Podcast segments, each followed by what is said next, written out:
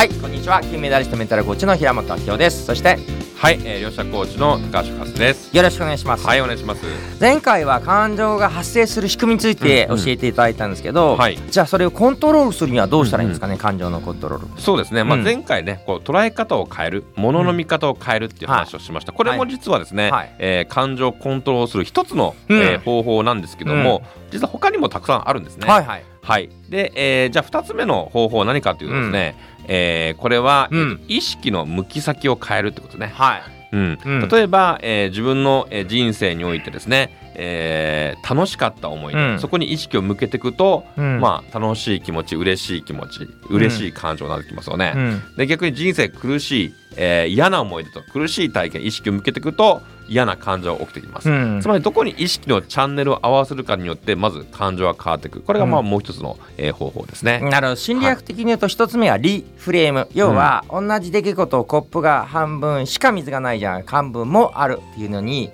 リフレームフレームを変えるとい。うのが一つ目だとしたら、捉え方変える。二つ目は意識の向きを変えるというのは、まあ、コップの半分しか半分しかないか半分もあるかじゃなくなんか違うコーヒーの方に意識向けるとか、はい、えー、空の方に意識向けるとか、うんうん、違う方に意識を向ける。つまりリフォーカスが2つ目の方法ってことですね。はい、そうですね。そして、えー、3つ目の方法はですね、うん、えー、これ視点を変えるということですね。はいはい。えー、これは例えば、えー、ミクロ視点とか、うん、マクロ視点ですね、うん、えー、まあ、私がよくやるのがですね何か人間関係悩みがあるとしたら、うん、もうスモールライトピューと小さくして豆粒のようにしてですね、うん、もう小さい小さいそうことを想像して自分がもう神様とか、高い視点とかもう宇宙の視点で見てると、うん、なんかその悩みとか、苛立ちがこうだんだんなくなってきてしまうと現象起きてしますね。確かに世界的な喜劇家、チャーリー・チャップリンは言いましたね。クローズアップで見ると悲劇だけどズームアウトで見ると喜劇だと、